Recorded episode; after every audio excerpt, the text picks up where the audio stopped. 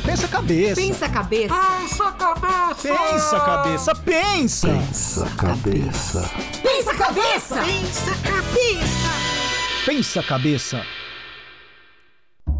Olha que delícia. O que está começando agora, Daniel? Começa agora o podcast Pensa a Cabeça para você acompanhando ao vivo em todo o mundo. Ao vivo no YouTube Ciência em Show Oficial. Convida a galera lá para ir entrando, porque hoje temos convidados especiais, além de eu, Daniel Ângelo. Eu, Ana Halston. Olá, amiguinhos! E eu, Gerson! Por que você fala A lá, gente, a gente tava na dúvida se era ele, né? É que eu tenho, eu tenho, quer- eu tenho amiguinhos. Você quer criar uma marca? É, a a marca dos amiguinhos. Ah, então quem é? Os bordões famosos. Vamos lembrando aí, vamos ver se o seu fica famoso também. Olá, amiguinhos! Ui! Espera aí, tá? menos, menos, menos. Se animou. E, por favor, Ana, apresente nossos convidados jundiaienses a aqui. Eu vou falar em famoso. em coro. assim. Vamos, é, vamos tentar então. Então, Conosco hoje, Amanda Amanda Ribeiro e e Fernando Fernando Luiz. Luiz. Uma salva de palmas para eles, porque eles são da EAJ, Escola de Artes de Jundiaí, são atores, empreendedores, empresários e lidam com uma coisa maravilhosa, maravilhosa que são a artes, especialmente artes as artes teatrais e vão contar um monte de coisa legal pra gente. Sejam bem-vindos. Obrigada. Muito obrigado, boa tarde a todos, boa tarde amigos aí do Pensa Cabeça, pessoal de Jundiaí, que é a cidade mais linda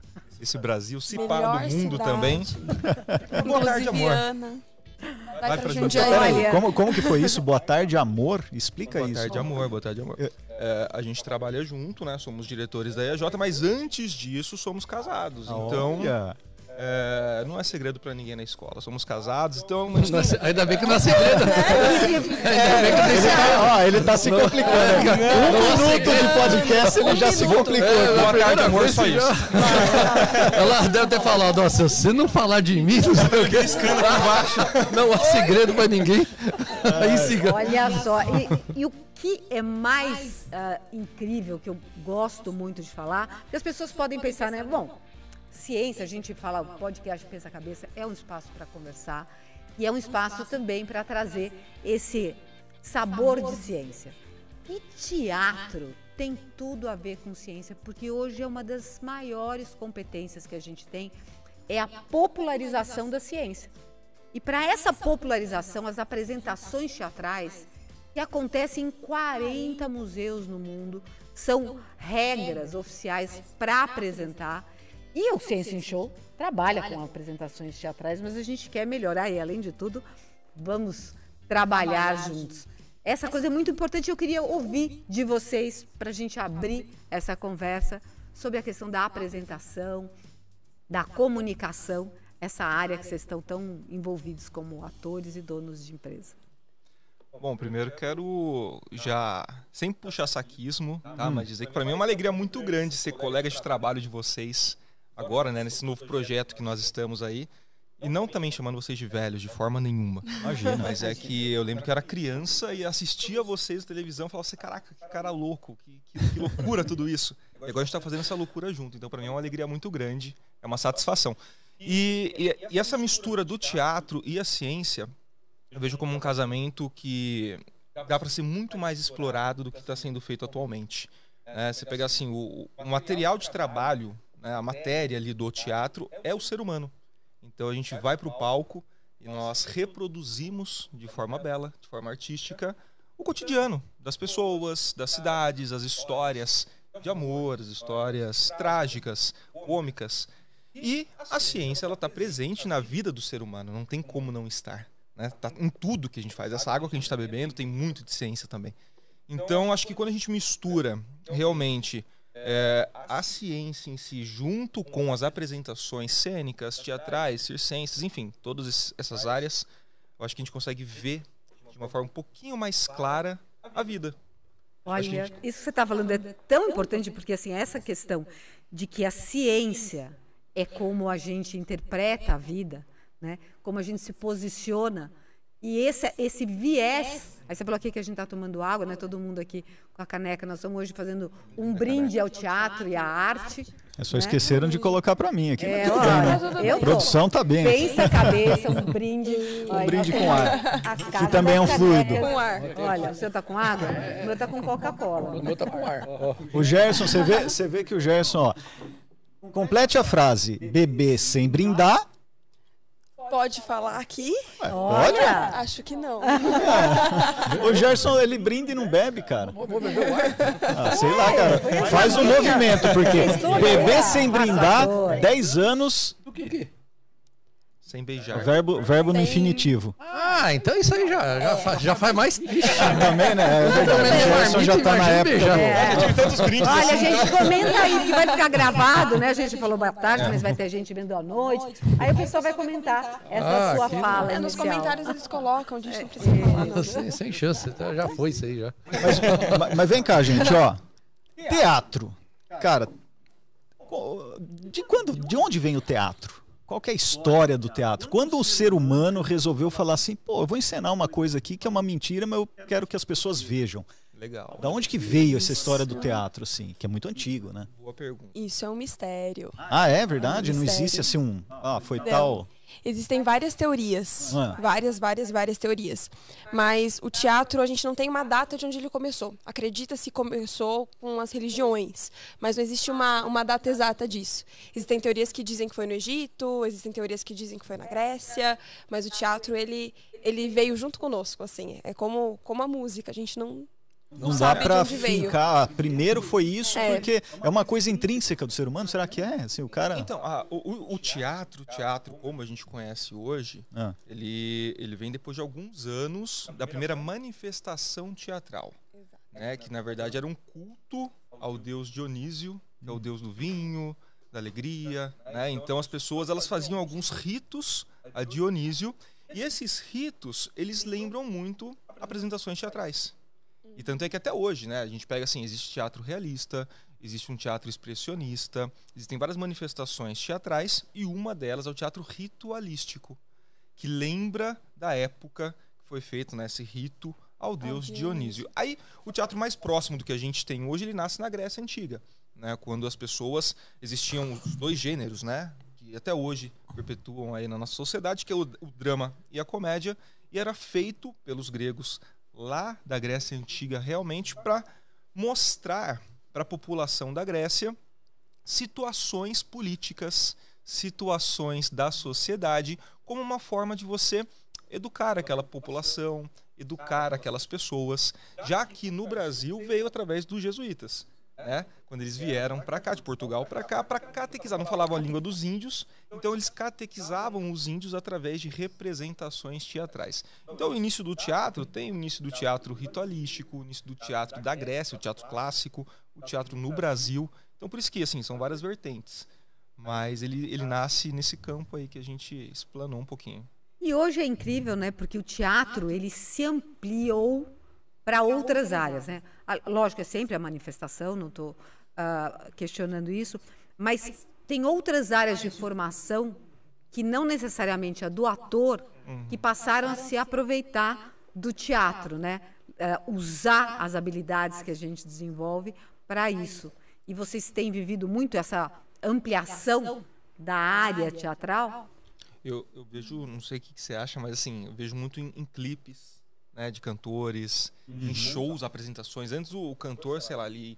Talvez Michael Jackson já fazia isso muitos anos atrás, né? Mas ele entrava e cantava e acabou. Agora tem uma performance. E, ali, e a performance ela nasce também no teatro. Então agora o cantor também tem uma encenação ali no palco. O clipe não é mais apenas o, o cantor ali cantando aquela música com a cabeça encostada na janela de um ônibus. Tem toda uma encenação, todo um roteiro em cima daquilo. E o teatro tem em todo lugar, né? Ele ultrapassa assim as barreiras da, da arte, né? Ele não, não alimenta apenas a classe artística mais. A gente vê o teatro como ferramenta de, de comunicação, para melhorar a comunicação das pessoas. Muitos professores se utilizam do teatro para ensinar.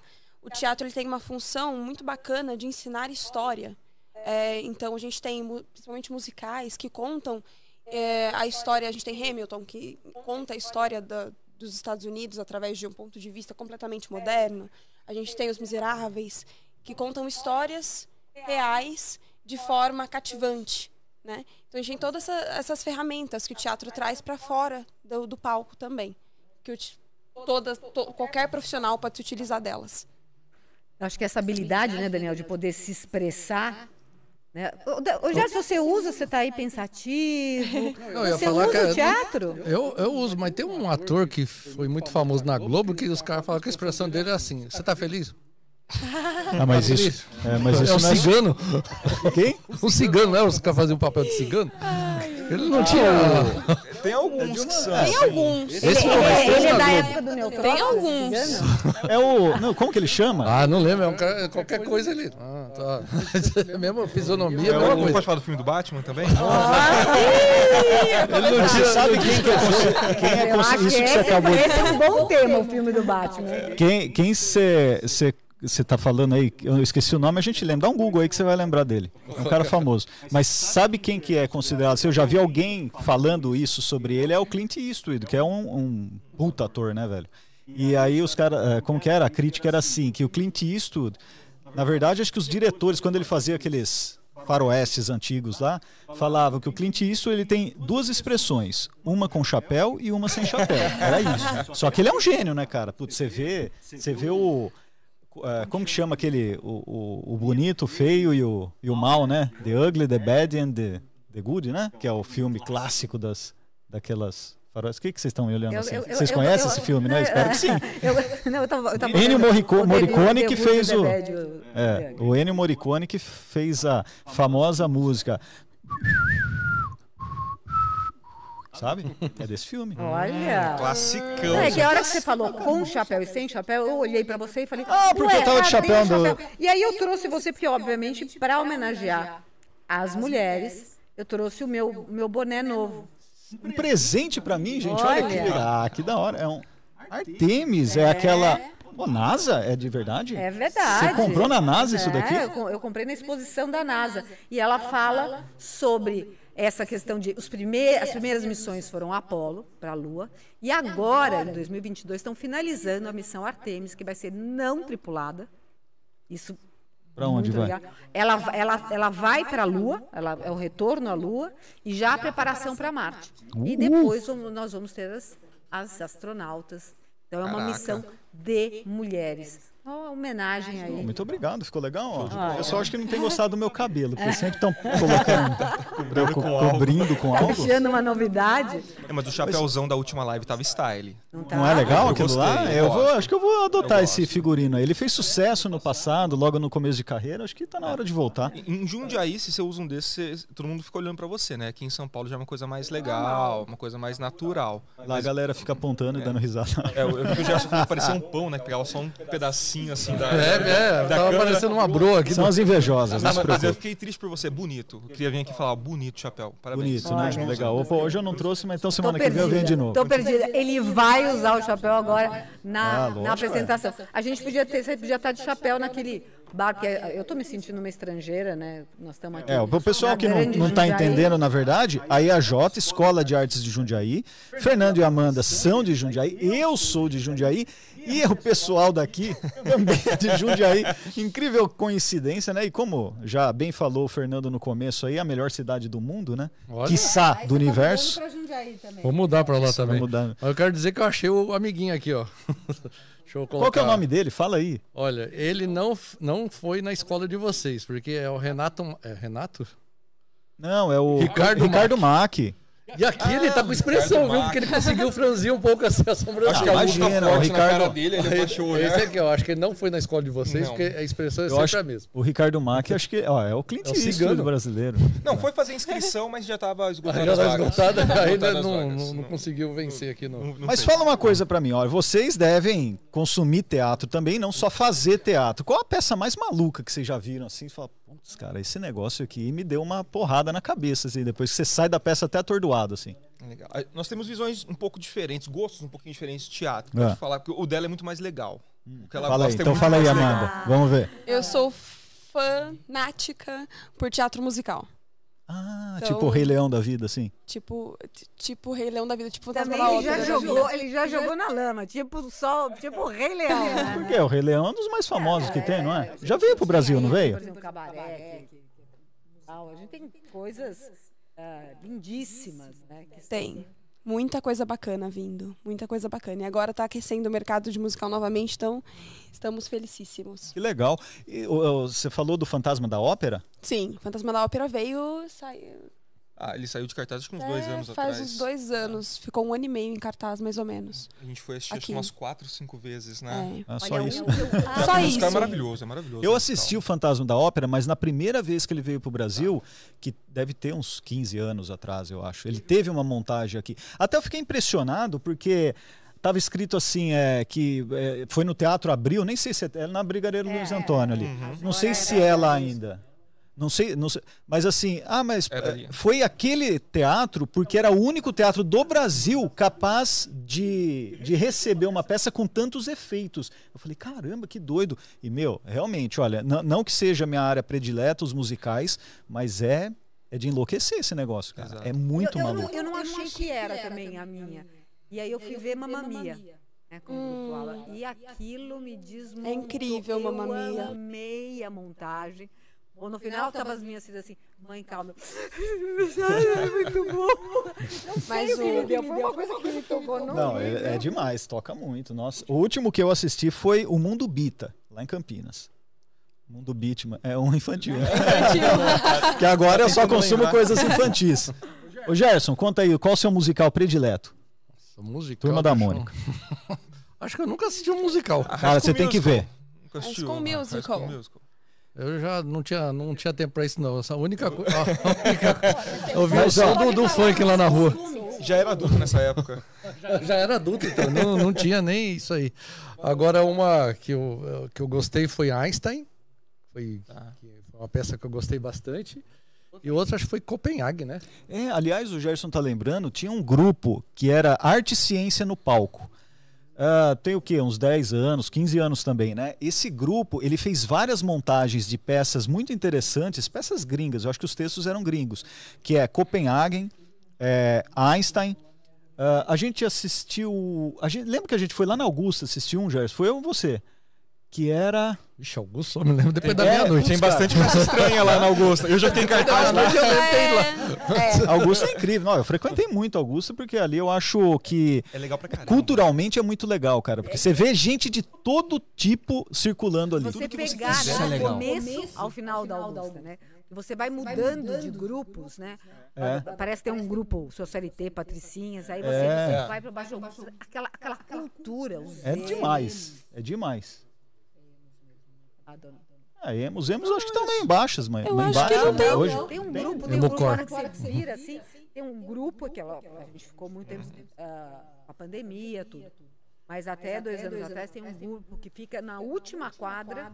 Eu adorava dar a volta porque eu morava perto do centro para ver esse tipo ah, interagindo, né? Como eles faziam. É, é- é incrível, é incrível. É muito legal. Teatro musical, eu, eu acompanho com a Amanda, né? E eu gosto também bastante. Sim. Mas eu assisti uma peça uma vez, lá no auditório do Ibirapuera, que foi a coisa mais maluca que eu vi na minha vida. A coisa mais bizarra que Conta eu já aí. vi no teatro. Em 2014, eu fui assistir a MIT, que é a Mostra Internacional de Teatro. Hum. Acontece até hoje, uma vez por ano. Claro, teve a pandemia, parou, né? Mas pega principais grupos de teatro do mundo e selecionam, né, umas 16 a 20 peças, acredito eu, e vêm para o Brasil e se apresentam. E tem grupo brasileiro também se apresentando. Eu fui assistir uma peça com meu amigo na época e a peça chamava Cineastas. Era uma peça argentina. Era um grupo da Argentina que veio para cá e eles só falam espanhol. Eu falei assim, caraca, como é que vai ser essa experiência, né, de ver é, uma peça numa outra língua. Eu acho que eu não vou entender porcaria nenhuma. Acho que a plateia não vai entender porcaria nenhuma. Aí quando eu cheguei no teatro, tinha o palco. Eles montaram uma plataforma de aço, né, de vigas de aço carbono, e fez um segundo andar do palco. E aí, nesse espaço, entre o andar de baixo e o andar de cima, os atores atuavam nos dois. Tinha uma escada em caracol no fundo, eles atuavam no palco, subia a escada, atuava na parte de cima, três horas e meia de peça. E na parte do meio, que separava o palco de baixo e o de cima, ficava lá a legenda de tudo que eles estavam falando. Caraca. E era um preciosismo técnico. Eu chorei com a beleza daquela peça. Com a beleza, com a precisão do pessoal da técnica, daqueles atores. Porque quando o ator parava de falar, parava a legenda também. É muito difícil isso, né? Então você percebia que não tinha improviso ali de forma nenhuma. Porque era cronometrado, né? A legenda que entrava com a fala do ator. Foram três horas e meia que eu falei assim, caraca, isso aqui tá, tá muito além de tudo que eu já vi. É lindo. Essa, lindo, essa lindo. questão de dublagem ainda que você fala, é, que eu acho, a gente conversou um pouco no, no Uhum. nosso último encontro, né? É, e aqui é um espaço, né, a BKS, é um espaço de dublagem, vocês formam dubladores. E que tem aí uma peculiaridade grande entre você trazer de uma língua para outra, a localização que a gente chama né, da língua. É, é- essa questão, a hora que você mencionou isso, eu não quis deixar passar, porque é exatamente um- uma questão de você ter, né, nesse caso, quem, quem fez, e eventualmente a gente tem hoje nos filmes, e vocês estavam falando, se vocês pudessem falar um pouco sobre isso, eu achei muito interessante. É, nós trouxemos o primeiro curso de dublagem em Jundiaí. Da mesma forma que a gente levou também o único curso profissionalizante que forma atores na cidade é o nosso.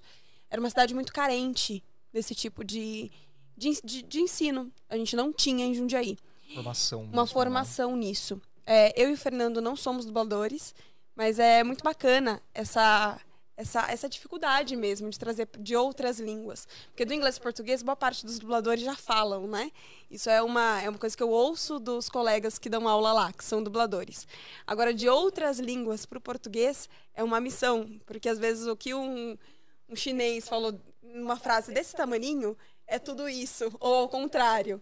Então a gente tem essa, essa dificuldade. Mas é uma delícia, os alunos estão amando, Tem que, amando o curso. tem que caber, turmas. tem que caber na boca abrindo ah, aquela frase que, putz, é- é- não é um trabalho fácil. E é um né, trabalhão do dublador e do diretor de dublagem também, né? É, né? Escolher quais palavras colocar ali pro dublador. É, como a Amanda falou, a gente não é dublador, a gente contrata quem é, a gente montou um estúdio, né, em Jundiaí para poder ter essas aulas, Aham. mas eu tiro o chapéu, porque é uma atividade que eu imagino que seja muito difícil.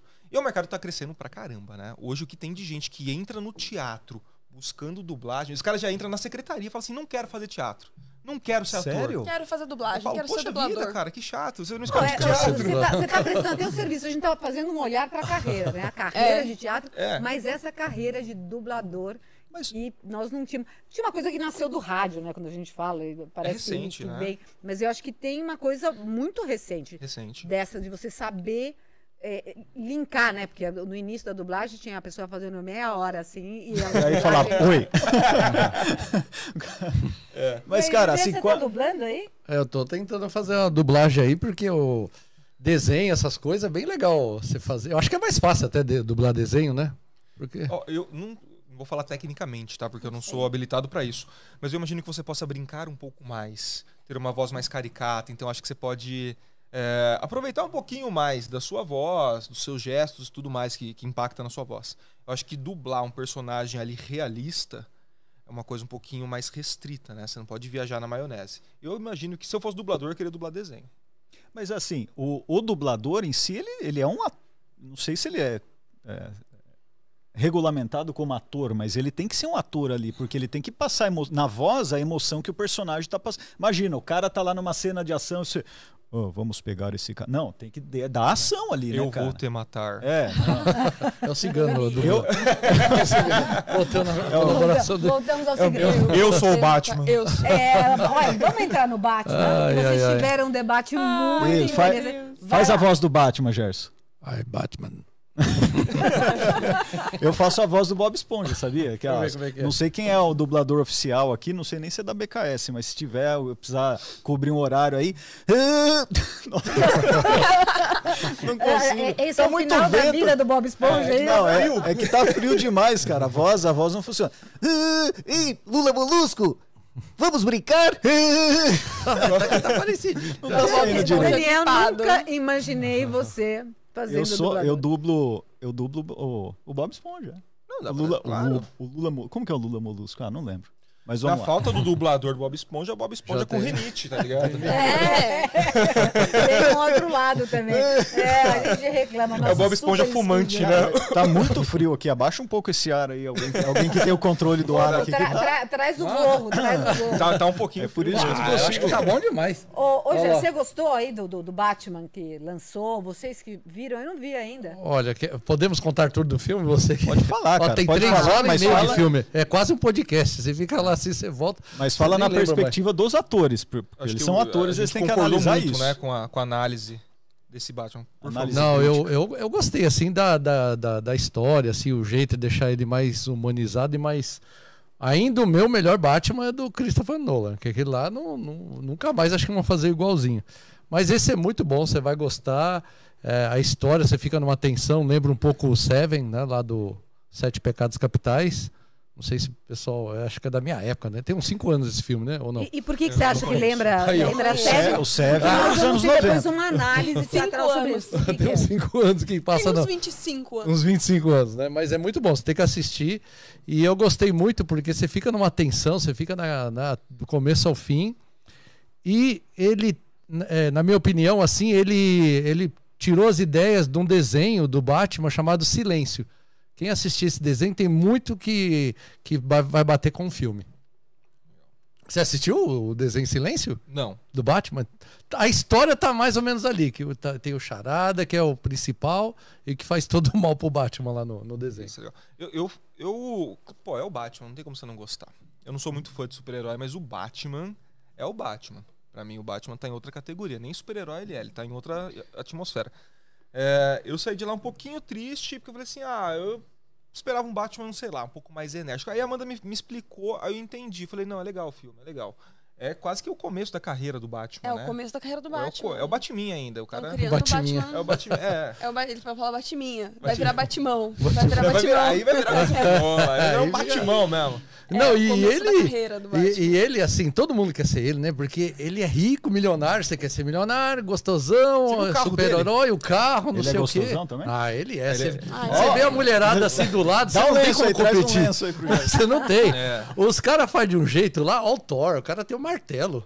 O que que você tem? cê- Não tem nada. Não tem nada. Não tenho nada. Você convida alguém pra ir no cinema, a pessoa nem olha. Nem você. olha, aí o, é. você vai lá ver o, o Aquaman, aí ele tem um tridente assim, você- a, a mulher fica assim, fala, meu Deus do céu, aí você lá do lado você tem o quê? Não tem nem o celular direito. Verdade, Falta objeto pra gente. Falta objeto, Falta pra ele, não tem nada. A gente tem o cartão do, pra pagar o estacionamento. É. O cara- aí você aí você vai, o Homem de Ferro. Ah, o Homem de Ferro, e você? É, é nada, você, tem Você que tomar um azulzinho pra não E colo- colocarem o Robert Pattinson foi um golpe, assim. Foi um golpe, porque assim, a gente passa pano pro Robert Pattinson. As pessoas da minha geração passam pano pro Robert Pattinson. Aí o pessoal, tem umas pessoas que criticam a atuação, né? Não foi tão boa a atuação, não foi perfeita mesmo. Não foi tão legal a atuação. A gente, não, Robert Pattinson. Robert É o Pattinson. cara, né? Entendeu? Não Não, importa a atuação. Entendi. Entendeu? A gente Mas fala é Robert triste, né? que Pattinson. Você leva a sua mulher pra ver uma mão da porra. É, Exatamente. então, você vai lá, você, aí, ó. Olha, Não é, dá, Eu não é, vou ver esse filme, não. Não dá, aí você vai lá, tem o Hulk, ah, ele é verdão, ah, ele, quando fica nervoso, ele fica maior, a gente não fica nervoso, fica fica pior. vai, vai logo aí, você, ai, calma, não E ele tô fica conseguindo. verde, grande, fica vermelho. É, então, a, gente, a gente passa vergonha quando fica nervoso. Não, hoje tá ele difícil. não, ele já fica pra cima, né? Fica animadinho. A gente não. Aí você vai assistir, você sempre perde. Você sempre perde. Você leva a menina lá falando, ah, não quero mais. Ixi, que lixo você. Ah, aí você sai do filme do Batman, Acho tá que você é andando, o Smeagol Aí tem um depois. mendigo na rua, você também fica meio tenso já, entendeu? Epa, epa, é. Esse assunto aí. É, agora. Cuidado, que, né, tem gente se dando mal nessa história. Polêmicas da internet. Mas vem cá, vocês quando assistem, atores assim, quando assistem filme, fica analisando assim, putz, esse cara ele fez um movimento aí que não devia, fica, é, é duro, né? É, é Quando, quando eu você estu- conhece. quando eu estudava atuação, Ah. quando eu tava trabalhando como ator, eu ficava. Aí eu vi que isso é muito chato. Muito chato. Então hoje eu busco não fazer mais isso. Eu vou assistir como se eu nunca tivesse feito uma aula de atuação. Mas você consegue se livrar dessa? Não. É difícil. eu, falo, eu falo até por mim, assim, que não sou ator, mas como a gente tá muito É. nesse mundo, assim, a gente olha algumas coisas e fala, nossa, o cara fez o enquadramento aqui, pra que que ele tá, né, sabe? Você Exato. começa a avaliar, assim, aí você se perde um pouco no filme. é Ah, não chato. dá pra sair. Ó, tive buffet, eu ia nos buffets, aí eu ficava comparando a bolinha de queijo. Aí eu falo, putz, essa bolinha de queijo não tem queijo. Ou não tem... aí você fica comparando, não tem jeito. Mas é, acontece de o cara Essa- ser um essa bom analogia- ator. essa analogia. É, comparar eu ia uma bolinha de queijo pra bolinha de queijo. Eu tô tentando. Agora, tem ator que, que ele vai fazer o papel, aí quem, quem atrapalha o ator é quem tá filmando. Fala, puxa, esse cara estragou o cara. Mas não. Do Quem, filme. quem tá filmando. É, que você vê, puxa, isso aí não, não, não, não, não ajudou o cara nessa, nesse corte. Eu, eu acho que pode ter, acho que pode ter, mas eu acho que é mais difícil. Eu acho mais fácil o ator errar. Porque assim, quando você vai filmar, você sabe onde as câmeras estão posicionadas, né? O diretor passou com você ali naquele percurso, você sabe aonde você tem que ir, que ação que você tem que fazer. Então é uma conversa, né? O câmera sabe aonde você vai, é, você sabe que o câmera tá aqui perto de você, então é para casar, não é para ter um erro desse, né? Só que nós atores, a gente tem que atuar para as câmeras não necessariamente olhar para ela. né? É muito raro um ator ter que olhar para a câmera. Mas se eu sei que a câmera está aqui, eu preciso me posicionar de um jeito que não vai prejudicar o meu ator que está contracenando comigo, que não vai dar as costas totalmente para a câmera. Então você tem que jogar com o seu colega de cena e jogar com as câmeras. Agora, o trabalho ser prejudicado porque o câmera filmou errado, pode acontecer, mas acho que os caras vão ser mandados embora logo depois da gravação. Mas o cara vai lá ver. Agora, eu vou dizer uma coisa. Você sabe que isso acontece em algumas situações que eu presenciei no caso do Science Show. Que ah, se a gente fala muito rápido, né? Fica Science and Show. Eu preciso fazer aula de comunicação. Ciência Faz uma aula na EAJ. Show. Quinta-feira. É, quinta-feira. Vou, vou começar. É, que se o câmera não está preparado para o que ele vai ver, e é óbvio que a maior parte está, mas assim, tem várias situações, acaba acontecendo. Olha, eu estou trazendo perguntas aí, Alfredo Filho, ó, Gerson Mas imita. termina a sua primeiro, que senão... eu não aguento ver. Eu, tô, eu tava aqui olhando no celular as perguntas das pessoas interagindo. Mas assim, o que acontece? Explode a espuma, ou acontece. O câmera fica tão encantado com o advento que está acontecendo que ele esquece. Esquece da câmera. Porque, assim, por exemplo, a espuma, ela faz aquele movimento. Ele tem que estar preparado que ela vai, ou para onde vai. Se ele fica, ele fica olhando ali, Ele vai com a cabeça. e a né? não vai. E a, e a gente, muitas vezes, quando começa a entrar num, num movimento melhor nos nossos roteiros e para captação, ah, ela é melhor quando a pessoa está mais acostumada com a atividade que a gente faz. Sem dúvidas. Ou a- Pode completar. Não, não, não, é falar que você tá lá pra trabalhar, né? Não pra você ficar assistindo. Ah, mas o cara às vezes tá assistindo, ele tá lá filmando, ele, nossa, que legal! Não- Isso já aconteceu várias vezes na, na gente na TV que o cara assiste e perde a imagem. Não, mas o trabalho de vocês também é diferente, né? Você tá lá falando na frente da câmera, a pessoa tá te filmando, tá legal, explode um negócio lá na lateral. É, é- é um show, realmente, né? Tô falando mais uma cena, assim, dramática, dois atores atuando ali e tal. Mas o trabalho de vocês é, é, é um É, mas show. o- Outra coisa. No cinema também é tudo tão preparado. Você imagina, né, cara? Eu tava assistindo um documentário do, do Coppola, cara, quando ele filmou o, o Apocalipse Sinal. Cara, é inacreditável o que aquele cara fez, porque ele hipotecou a casa, ele vendeu tudo que ele tinha porque ele acreditava naquele filme. Foi pro Vietnã, não, foi pro Vietnã não, ele filmou a guerra no Vietnã, mas na Indonésia. A locação na Indonésia, construiu todas aquelas parafernálias. O, o exército da Indonésia lá, ele fez lá um bem bolado lá que ia fornecer os helicópteros lá para fazer as filmagens. Aí o helicóptero tinha que passar, os caras filmando, a, casa ali tinha que explodir e tudo acontecia. E uma cena, velho. E aí, assim, se desse errado essa cena, tá ligado? É. Então, cara, é uma preparação muito grande. Eu queria, né, nessa linha, eu queria fazer uma pergunta para Amanda. Amanda, no é diferente o ator do teatro para televisão e cinema? Sim e não. Ah, aí. a- a- quando a gente fala de atuação, as técnicas de atuação elas são necessárias para todo tipo de ator. Mas quando a gente vai para a TV, existe um minimalismo, existe uma delicadeza que é diferente do teatro. No teatro a gente exagera, a gente faz grande para aquela última pessoa da plateia conseguir ouvir e ver o movimento. Na, na, na- TV, a câmera tá aqui na sua cara. Ela tá aqui em você. Então tem que ser tudo muito delicado, muito pequeno, muito realista, para não ficar falso, para não ficar forçado.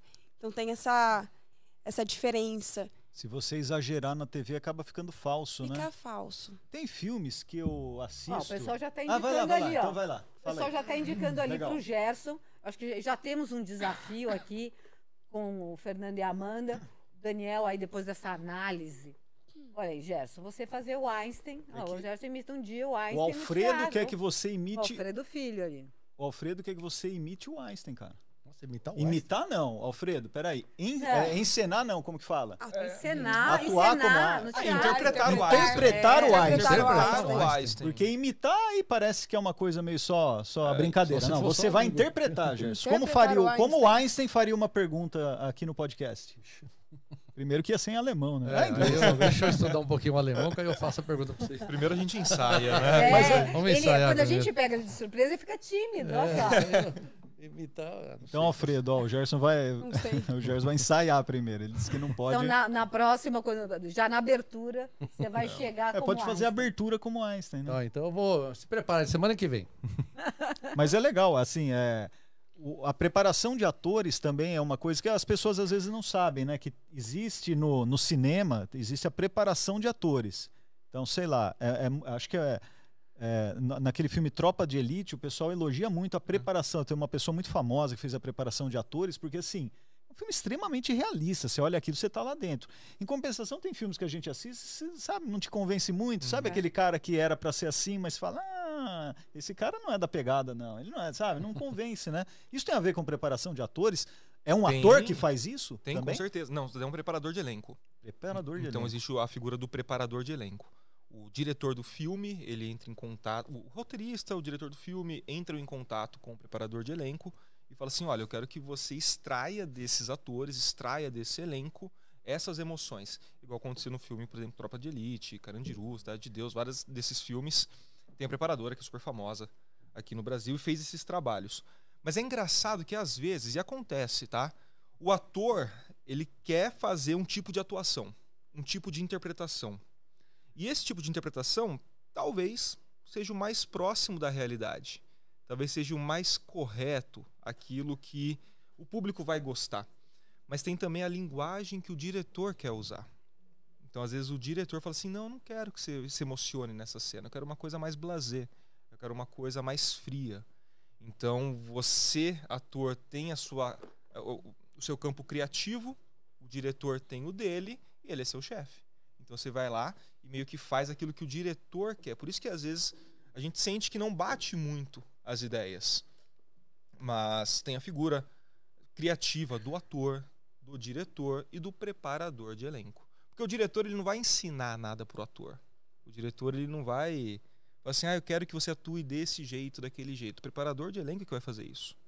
Aí depois se encontra no set, se encontra né, na- no ambiente, sei lá, no Ibirapuera, em algum lugar, encontra o diretor, o ator, e aí começa a gravação daquela cena. Mas já houve uma preparação anteriormente entre o preparador de elenco e o elenco. Olha, você sabe que ah, eles, tanto o Gerson quanto o Daniel, têm muito mais experiência nessa questão da preparação, né, para atuar eh, no palco. Mas é impressionante como a gente não tem noção, né, e é- provavelmente deve ser, deve ter o nome de preparador, eh, pessoas que orientaram e que você descobre vícios da sua comunicação verbal. Eu não tinha noção que na hora que eu me apresentava eu tinha mania de me balançar. Então eu ficava de um lado, do outro. Eu lembrava disso quando eu dava aula, quando eu dei aula na USP, quando eu dei aula em escola, que eu tinha esse, esse vício do jogo do corpo. E aí a, que a pessoa falou: Bom, você vai para lá ou você vai para cá? Ou você vai só sambar? E, é- e é muito engraçado, você, você tá firme numa situação, você tá com os dois pés no chão. Eu estou trazendo isso por uma coisa super básica, mas é impressionante como toda esse body language, né, que você tá, onde você tá interpretando, ou você tá mostrando que está prestando atenção, isso perpassa, né, numa apresentação, numa interpretação de um personagem, né, para que isso seja crível, né? Você falou algo muito interessante, que é onde eu digo que o teatro ultrapassa o palco, que ele é fundamental para várias pessoas, várias profissões que, em que a pessoa precisa estar em frente a público. Seja você chefe em uma empresa, seja você professor, eh, não importa a profissão. Se você precisa estar em pé e falar com um grupo e, e convencer aquele grupo de qualquer coisa, comunicar algo de forma assertiva, passar confiança, o teatro ele vem como ferramenta para isso, para tirar esses vícios, para tirar essa instabilidade, para te dar confiança. É, muitos psicólogos recomendam o teatro como tratamento, como reforço no tratamento, porque ele traz essa confiança e essa capacidade de expressão que, que só o teatro dá, só o teatro tem. É impressionante. Olha só, mais uma aqui, a Gisele. O pi- psicologicamente voltando para o Batman. Olha lá, Gerson, pode, pode ler aí. Batman é sempre, sempre. Psicologicamente, o Batman se enquadra como um psicopata visionário, faz o que precisa em nome do seu trauma e não, se, não sente culpa pelo que faz com os vilões. Ele não tem empatia. Análise psicológica. Fizeram isso com o seu Batman. Eu acho que ele, ele, não, ele tem empatia. Tanto é que ele não usa arma e nunca matou nenhum vilão. O Coringa é a prova de, de- disso. É. né? Não, Aí, Mas ó. ele, mas ele pode ser um psicopata. assim, Ela tá, ela tá falando da, da questão é, clínica. Ele, ele se enquadra como. Porque a maioria dos psicopatas não matam ninguém. Eles estão junto de nós aqui. Talvez um de nós Exato. seja psicopata. Porque a psicopatia, sim. Tem um estudo que uma entre Oi? quatro pessoas é psicopata. Então, Nós os- estamos em cinco. Nós estamos em cinco. Então, com certeza tem um Eu não sou diagnosticado. Mais dois ali, ó. mais dois. Eu não sei. Então, a certeza, é abs- a certeza agora é Olha, absoluta. é, é, Ele estamparia, eu acho que o Gerson tá mais pra psicopata. Pode ser. Mas só horários vagos. Agora, o psicopata assassino, ele, né, que, que ele desenvolve, sei lá, ele vai pro lado do crime, aí ele acaba se tornando serial killer, ele, ele faz coisas muito esquisitas, né?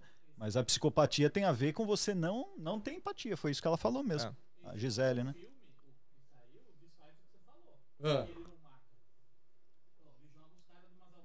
Não, mas Ah, quem mas matou foi a gravidade, não foi ele. Aqui. Como aqui a gente, Eu a só gente tem uma, quem uma, uma interação aqui. A O gravidade. Diego, né, da República Geek, que né, é o nosso parceiro aqui no Pensa Cabeça, não aguentou lá É, de não todas essas câmeras. Ele, o que, que ele falou agora? Ele falou que ele, o Batman no filme jogou uns caras lá de cima e o cara. Mas quem matou foi a gravidade, que o cara caiu, acelerou. Ah, tem Então eu uma vou dar um tiro em alguém, no, análise. quem matou foi a bala, não a fui bala. eu. Mas É, É, ele Quem mandou ele análise não ter o cabo igual o Batman, né? Pra jogar. Exato, é. claro. Mas nesse último filme ele tinha empatia, né? No final.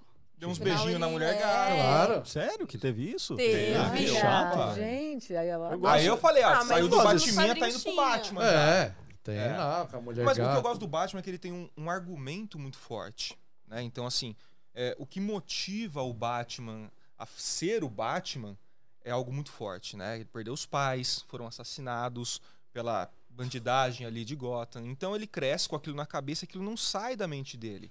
Então o- ele tem um, um argumento, um motivo muito forte para ele fazer aquilo que ele faz, que é defender ali a cidade de Gotham. Então, não sei se ele é um psicopata, se ele não é psicopata, eu não, não trabalho nessa área. da Aliás, se tiver um, Mas- um psicopata, é o, é o Bruce Wayne, porque ele é o, o disfarce do Batman é o Bruce Wayne.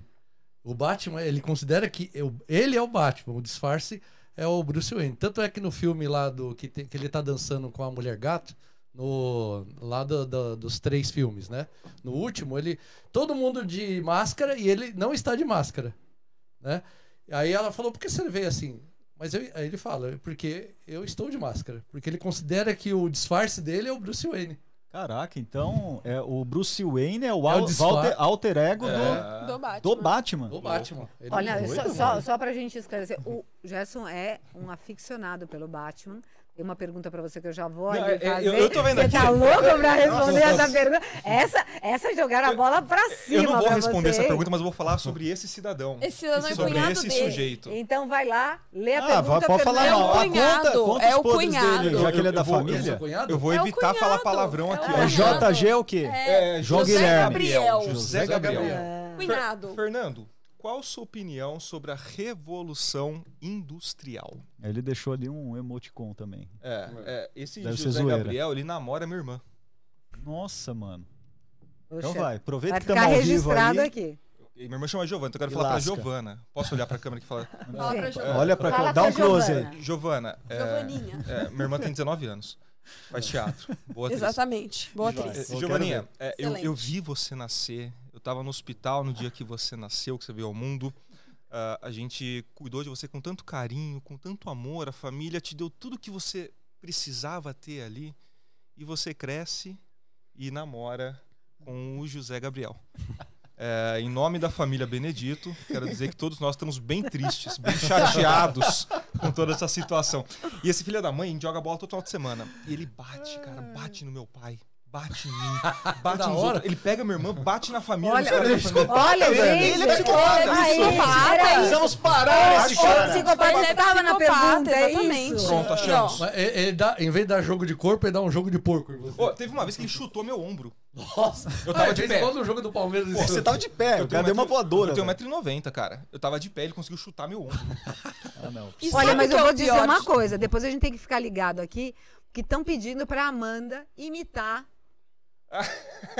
Então, assim, o Vozes que o podemos ser. Olha, vem- Vocês em Vozes que podemos ser? Bob Esponja, e ela Eu imitei o Bob Esponja? E Quando? Agora o Rei Leão deve tá responder. melhor. Olha lá, tá vendo? Gente. Foi só diminuir o ar. Ó, vamos lá.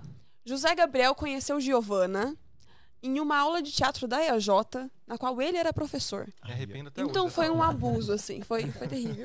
tá e essa pessoa que tá falando pra imitar o Leão do Mágico de Oz é o Homem de Lata do nosso Mágico de Oz. Ah, vocês estão em cartaz com essa Estamos em peça? cartaz, Conta dela, é. então. Fala aí. E eu fiz a marcação da- das danças do Mágico de Oz, inclusive do Leão. Então ele tá querendo fazer passar vergonha. É Mas só é. isso que ele quer. é. Então, então Então, passa aí. como a gente adora que o obrigada. convidado passe vergonha, Tá tudo bem. tá, a bola está com você. Pode parar de beber água e retomar aqui o nosso Rei Leão. Mas eu não sei fazer o Leão do Mágico de Oz. Como é que é o Leão do Mágico de Oz, amor? Ai, Faz contigo. você. Você é coreógrafa do negócio. Não. Alan, é um podcast. A gente não dança em podcast. Tá Mas- bom? Mas é a peça, voz- mas fala da não. Mas vou falar da peça. Estamos montando. É, Voz que Podemos Ser é o codinome do Alan. Entendeu? O nome da empresa dele. Então chama Ah, ele tá pelo nome. merchan ainda, Fazendo merchan. Ele tá, ele tá, ele tá utilizando o seu trabalho pra fazer merchan. Olha só. Entendeu? Ele é locutor. É, isso daí É. tem um nome, chama marketing de. Marketing marrom? Não, como chama? Quando você faz. Você passa na frente do link da Globo, assim, com a sua marca, assim, é.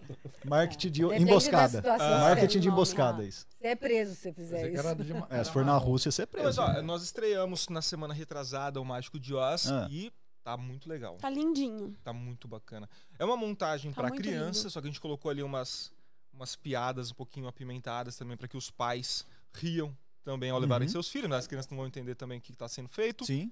Então, é, acho que estamos agradando aí os pais, as crianças, todos os domingos, né? Às três e às seis. Em E tá. Jundiaí, lógico. E, Lógico, passa em Nova York e, em Jundiaí. Jundiaí. Em Jundiaí, Claro, né? é. Jundiaí. Jundiaí. Vamos falar com o prefeito pra ver se ele consegue dar uma alterada no nome. Pô, a gente Depois precisa trazer eu- o prefeito de A Jundiaí. gente, aqui. a A gente gente foi tem fala. um, É. um quadro no É de Casa, né, onde a gente faz Não é de experimentos. casa, é. Eu ligo a televisão, tá lá Jundiaí. a chamada. O tempo em Jundiaí. Eu falei, não, isso, isso aí é, isso é o Daniel, não é possível. Gente, é, vocês não, ainda, vocês ainda não, não se deram conta do que é Jundiaí. Eu falo há muitos anos bem de Jundiaí pra E vocês. quando acabar a peça, vai lá naquele que tem os bolinhos lá. Como é que é o bar do Nossa. Kid de quem lá? Bar do Dito. Nossa, a gente foi lá, cara. Ele, tem, ele, ele atende diferenciado, assim, você. Você vai adorar. Você que gosta de um atendimento chique lá do. Da, como é que chama aquele que tem uma árvore no meio, aquele restaurante? Figueira. Ah, é, o Figueira, é igualzinho. Aí ele, ele chega pra você, o que, que você quer? Aí a gente tá lá. Eu falei, ô, você tem refrigerante? Temos. Ah, então, eu, eu quero. Aí a gente tava em três, ele trouxe um. Olha o que ele faz. O que você quer ver? Você não pergunta. E vocês? Eu não- É que assim, Você que é, se vira pra entre perguntar. nós ele não precisa, porque o que é aquilo? O que é Nossa, aquela coxinha? Cara, aqui, é. Na verdade era o bolinho, o Daniel virou e falou, eu quero uma coxinha. Muda só o formato. Isso, aí, não, isso é- Ele ainda ficou bravo ainda. por isso ele é uma lenda. Esse, esse o Bar do Dito existe já, sei lá, uns 40 anos já. Isso É daí uma lenda de Jundiaí. uma lenda de Pequenininho numa esquina. Nada a ver. Não, e de, é de fim de semana, conta aí. Porra! Aquilo lá bomba, Faz cara. fila Tem na rua, gente que come impressionante. ali, que vai tomar cerveja, que eu imagino que ele já tem uma condição financeira pra ter um baita de um restaurante, de de repente até no shopping, né? Mas o público não iria. Não iria, Porque né? o, o lance é você ir lá, pegar seu bolinho lá, feito num óleo meio velho, que é uma delícia. Tá na calçada. Você pega a garrafa de cerveja, senta na calçada. Até tem banquinho, tá, mas ninguém senta no banquinho. Você senta no Na chão, calçada. na calçada, e esse é o point lá da, da- de Jundiaí, da Samuel Martins, de final de semana. Lota, cara. Mas lota, você não tem ideia. É, Nossa, e às vezes o acaba a cerveja, dele- Gerson. O ajudante dele é o Igor, sabe o Igor lá do Frankenstein? Fala, Igor, vai lá atender você falou Igor, eu- é, Cigano Igor. Agora eu Cigano, lembrei o nome ele chama o Igor pra mas foi marcante pra vocês esse cigano. Isso eu daí- lembro dele, mas é- assim. é, Você não lembra porque ele não fez, ele só ficava assim, né? Só não tinha expressão. Mas vamos lá, ó, tem, tem outra pergunta lá. Quando se fala em teatro, se pensa logo em Shakespeare e em outros autores clássicos. Vocês trabalham com os clássicos portugueses como Gregório de Matos, sempre atual, a Gisele é É, não, Não tem a Gil, eu vou dizer uma coisa, ela tá a ponta Não tem firme. nada. Vocês conhecem, Gisele? Eu, É professora, Sim. professora, Ah. e ela participa muito dos podcasts, atua. Legal, Enfim. legal. Olha, eu sou um, um amante dos clássicos. Hum. Claro que existe sim esse movimento contemporâneo, né? Sai numa exposição, você vê lá um quadro, o cara jogou uma lata de tinta lá e tem a assinatura dele. É legal também ter isso, acho que é importante ter, mas eu sou um, um apaixonado pela arte clássica, pela arte erudita. E, e acho que a Jota caminha para esse sentido. Então, os professores que dão aula lá, eles também trabalham mais essa linha de pensamento, né? De valorizar tragédia grega, de valorizar. Eu sou apaixonado por Shakespeare. Mas não só, é, muito se fala em Shakespeare, né? Que é o mais conhecido, talvez, da história ali do teatro. É, esse cara aí, em específico, vou ser muito sincero, eu não conheço. Gregório de Matos. É, esse cara que eu não conheço. É, mas eu gosto de trabalhar muitos autores norte-americanos, canadenses, é, franceses.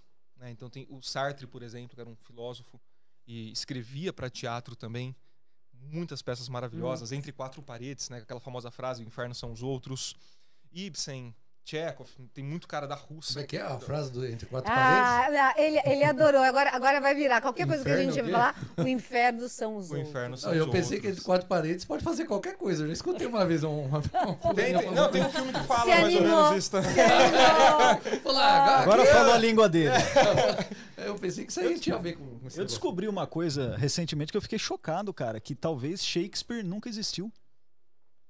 Isso é Conta uma. É, é. É uma, é uma linha histórica, né? Como Isso que eu é? não sabia. Você não sabia? Não. Ah, tem as Vocês sabiam teorias disso? da conspiração, né? Não, Sabia que Eu vi o Shakespeare. filme. É, mas Shakespeare, talvez Shakespeare nunca tenha existido a pessoa. Exato. Shakespeare. Eu fiquei sabendo disso também há não muito tempo atrás. Ah, deve ser a concorrência, não é possível. Porque não tem Shakespeare. É igual não tem falar, Ele Jesus não é tem né? concorrência. Ele né? realmente não. Jesus não existe. Não, mas o pior é que assim, você não encontra, né, a- onde ele foi sepultado. Não tem nenhum vestígio disso. É, tem pessoas que dizem que, na verdade, é um grupo de pessoas que escreviam e assinavam e inventaram. Como Shakespeare. É, inventaram. Ah, Inventaram vamos o nome. Shakespeare. Mas são pessoas diferentes. Eu já vi que Shakespeare, também, na verdade, foi um, um grupo de pessoas que estavam loucura. presas, né? E os presos na, na Inglaterra não podiam estar escrevendo e tal, paradas, então ele colocava o nome de uma outra pessoa e aí virou Shakespeare. Ps- Pseudônimo. Que é porque você não, louco, você cara. não tem é, nenhum material. tem materialidade da existência dele, então, A né? história, é como Shakespeare cresceu, como foi a É. infância, ninguém sabe. Cara, que louco. A única coisa que a gente sabe sobre Shakespeare são as peças. Só. Só os textos assinados que É, quem pode quem ter foi a mãe de Shakespeare? Ninguém sabe. Qualquer um. Que louco, Quem é o cara. irmão de Shakespeare? Ninguém sabe. A única coisa que a gente sabe sobre essa figura são os, os textos. E eu fiquei chocado quando eu descobri isso. É Falei, uma nossa, teoria da conspiração, mas é muito forte, cara. é muito forte, É né? muito forte. Ela é embasada, pelo menos, Sim. né? Você começa a pesquisar, você não acha nada. Você não acha nada. E aí não sei se é. Talvez seja até mais interessante que não tenha existido um homem chamado William Shakespeare. Porque daí você fala assim, caraca, a- a- entra pra história de fato, né? A gente passou décadas e décadas e décadas, muito tempo achando que era um homem, e na verdade era um grupo de pessoas assinando. Um grupo de características quase que a gente juntou num Caraca. personagem só. né? Ou imagina, viajando até mais. O S era de, sei lá, Souza. Shakespeare é Aí você, inicial. você realmente verdade. fez Iniciais um do grupo. grupo. Pensou? É, porra, sei lá. E no Brasil, quem é um grande, sei lá, é, dramaturgo brasileiro, assim? Fala-se muito do... Bom, fala aí você. Eu tenho o meu preferido. Ah, Nelson Rodrigues. Nelson Rodrigues, Ah, é Nelson Rodrigues, sem dúvidas. Nelson Rodrigues, pra mim. Tá? eu assisti uma montagem do Nelson Rodrigues lá em Jundiaí. Ah, não, assisti várias, na verdade, duas já. É, que foi uma que é o... O Abajur Lilás não é dele. Não, O Abajur Lilás é de Plínio Marcos. Plínio Marcos, é Plínio verdade. Marcos. Não, então eu assisti a do Noivas de Nelson, que é uma montagem Noivas até de um grupo que vocês conhecem, né? Exato, Que é da, Companhia Companhia Paulista. Paulista. Muito excelente montagem, é muito legal. Mas As conte. Noivas de Nelson, uma montagem que eu assisti umas 15 vezes lá em Jundiaí. É uma peça maravilhosa. mas é a junção de alguns contos de Nelson Rodrigues. Sim, isso. Então não exato. tem, tipo assim, a É. peça do Nelson Rodrigues chamado As Noivas de Nelson. É, Leitura do Alto da Barca do Inferno, de Gil Vicente. Legal. É, eu nunca pensei, eu não gosto muito, tá? Vou ser muito sincero. não é algo que me atraia muito, né? Os altos. É, mas falando de Nelson Rodrigues, eu tô montando duas peças. Nesse momento, as duas estreiam em junho, daqui três, quatro meses. Uma é Senhora dos Afogados e o outro chama Boca de Ouro. E eu acho que já li todas as peças do Nelson Rodrigues e ele é um autor que assim, você sabe o que vai acontecer no final da história. As histórias elas são previsíveis. Os personagens eles são muito caricatos. Ele escrevia lá para a década de 40, 50 no Rio de Janeiro, então todas as histórias se passam no Rio de Janeiro. E Nelson Rodrigues é muito legal porque as histórias dele normalmente têm alguns temas bem fortes, né? alguns temas polêmicos, como o incesto, eh, traição, o, o- o adultério levado à morte, várias coisas nesse sentido. Você fala assim, putz, o cara era um putão, né? O cara não valia nada. E não. Na verdade, Nelson Rodrigues, se pegar para estudar essa figura, ele era um cara extremamente conservador. Ele era um cara extremamente. Ele era religioso, católico, né? Ali, na dele. E ele escrevia como se fosse para apontar o que acontecia nas casas da vizinhança. Então ele relatava ali naquelas peças o que acontecia entre quatro paredes em outras casas. E, ele Ele era, e aí você consegue ver, quando você vê mais a fundo ainda, mas isso é, é difícil de você conseguir perceber. Uma crítica que ele mesmo faz àquela situação, que ele mesmo faz aqueles costumes dentro da peça. Então a peça tem os personagens e tem também a visão do Nelson Rodrigues. Eu acho maravilhoso. Você sabe o que vai acontecer, mas você quer acompanhar aquela história. Mas isso, esse ponto que você está falando e que você está, enfim, detalhando, é extremamente importante. Porque, por exemplo, a Gi, ela olha, é uma professora, ela trabalha em instituições de ensino e está, lógico, quase nos cobrando releituras de obras que são tratadas na escola. Muitas vezes a gente não trata Nelson Rodrigues na escola, e é por isso que eu estou retomando, por falta de conhecimento Sim. né, daquela proposta.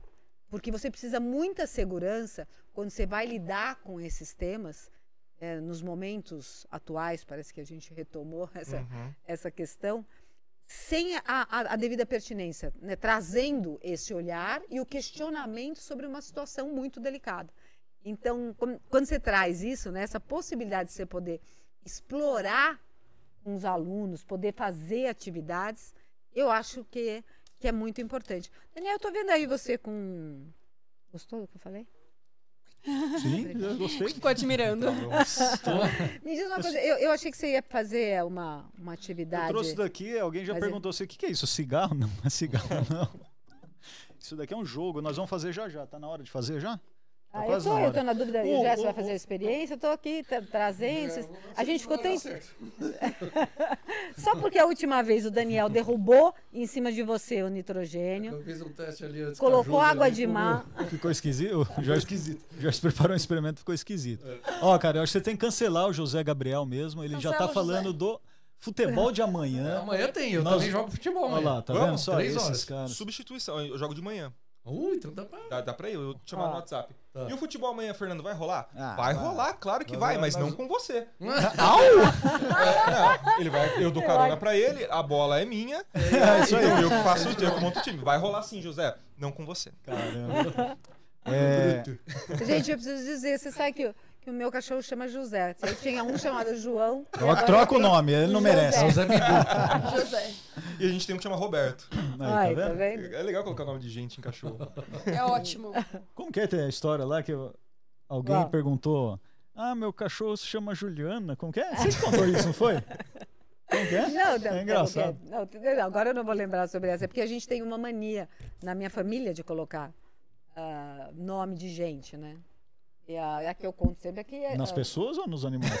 Porque nas pessoas, essa mania eu também Não. tenho. Na, na, tenho um que nas, Bob, né? na nas pessoas é Totó, Bob. Mas nos animais, a gente tinha uma porca que chamava Ana Tereza. A porca era, um- tinha um humor aliás, é seu terrível, nome, né? Que é meu nome. Eu falava, e o dia de matar a Ana Tereza foi uma tristeza na casa. Porque Ninguém tiveram que matar. E a Ana Ana. Tereza fugiu. Foi uma coisa, foi uma coisa incrível. Ó, co- como esse podcast é de ciência e tudo que a gente falou aqui está relacionado a isso também, mas a gente tem que É, a gente tá fazendo um jogo aqui, cara. Eu comprei, eu comprei um negócio aqui, um- uma série de cartões que tem perguntas que eu vou fazer para você. Quer dizer, vocês vão escolher um, vão fazer uma pergunta científica. A gente também talvez não saiba. E depois a gente vai tentar responder. Só que atrás tem a resposta, feita por um especialista. Então, vamos lá. Basta escolher um cartão. Então, não, começa não, é um só. Vocês têm que escolher juntos. Não, tá. Primeiras Ó, damas. começa. Até tardão brincando aqui. Ele já viu o pôquer. Aliás, é, aliás duas. eles contaram. É, pega uma aí. Aliás, ele, eles contaram de um jogo aí, depois eu vou contar pra vocês. Chama FDP. Vocês vão ver que da hora que é esse jogo. A gente pode fazer no podcast. Não sei. A Ah, gente tá em faz inglês. sempre esse Tá em jogo, inglês. não? Aqui, você lê, você lê inglês ou. Não, já lê traduzindo aí. Tá na- que bom que tá na mão dela. Qual é a origem do zero? É Putz, isso. qual é a origem do, Da zero? banda zero? O NX0? Qual a origem do zero? Esse daí é o Gerson, o Gerson que é da matemática. A origem do zero é. Não, não, não, Não não. tinha nada. Responde. Rolando. Origem do zero, cara. Foi o ovo. Olha, provavelmente foi quando fizeram divisões de, de potências. Acho que foi isso. Que veio a origem do zero. Qual a origem do zero, Ana? Não, mas a gente tá respondendo aqui, eles têm que responder. É, é a origem do zero? é. Tá invertendo o jogo? Ué, Sabe, quando pensa- o cara não, não faz direito lá, você dá um zero pra ele. Essa é a origem Qual do foi a zero. origem? Foi a origem das pessoas que a gente uma iria dar pergunta de zero. uma- a Matemática, origem né? do zero é aquele aluno, vocês sabem do que eu tô falando, Hum. que vai nas aulas, não estuda, dorme, briga com o professor, aí ele pega a prova. Aí, zero. Entendeu? Olha lá, É. acho que, é. Acho que Pitágoras. zero? Pra mim, essa Tá é do revirando, tá Ó, o cara fica dormindo Acabei aula de de teatro? Como assim? Acabei de inventar. Não, tô falando de aluno a aluno, Aluno mesmo. Esse é o momento do processo comum. criativo Aula também, que Ah, vai ele ficar tá lá dormindo, registrado. tá comum. pensando que, sei lá, É. olha, tem que representar assim. Eu, eu sou um cara que sou Rogério. apaixonado por futebol, então pra mim tudo é futebol. Eu Ah. acho que, que a sociedade ela começa a se desenvolver na Grécia Antiga na época dos Jogos Olímpicos. E aí foi começar uma partida de futebol, vai. Os caras. do- Não, é Futebol não. Não, Não, existia, né? não, mas antes ainda. Tava indo tão bem, eu falei, Pré-futebol. nossa, ele começou, Ele tá vai, inventando vai, agora, ele, Não, ele vai não. falar de futebol. Ele vai.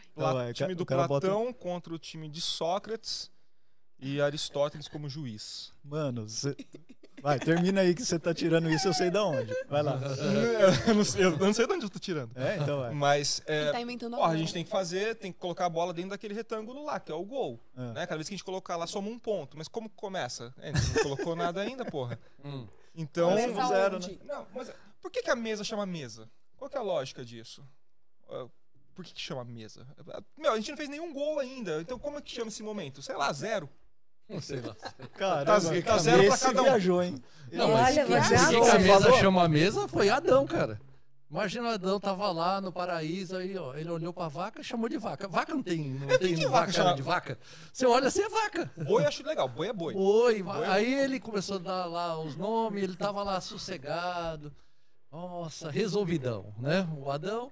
Aí Deus olhou pra ele e falou: Pera aí que eu vou arrumar um negócio pra você. Uma dor de cabeça pra você. É. Vai dormir, aí no outro dia, oi! Aí tava Tá- lá a tá Eva. faltando alguma É, coisa aqui. Saiu uma costela e apareceu a Eva. Aí ele parou de dar nome aos bichos.